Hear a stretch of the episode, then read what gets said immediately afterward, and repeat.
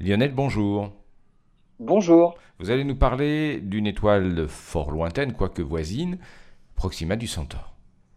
Proxima du Centaure, absolument. Et je vais vous parler d'un satellite, Tolliman.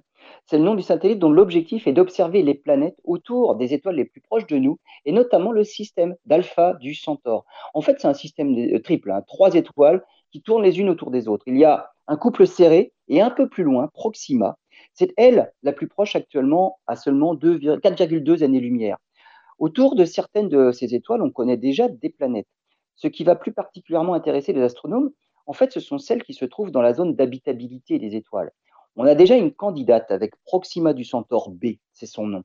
Elle tourne donc autour de Proxima du Centaure et elle se trouve à la distance de son étoile qui permet sous certaines conditions d'avoir de l'eau liquide en surface. Mais aujourd'hui, en fait, on revisite un petit peu la zone, la définition de zone d'habitabilité parce qu'en fait, on peut trouver de l'eau liquide sous la surface, comme par exemple sur certains satellites de Jupiter ou de Saturne. La faible distance de ce système d'étoiles permet surtout de pouvoir analyser la composition des atmosphères des planètes à la recherche de signatures de la vie.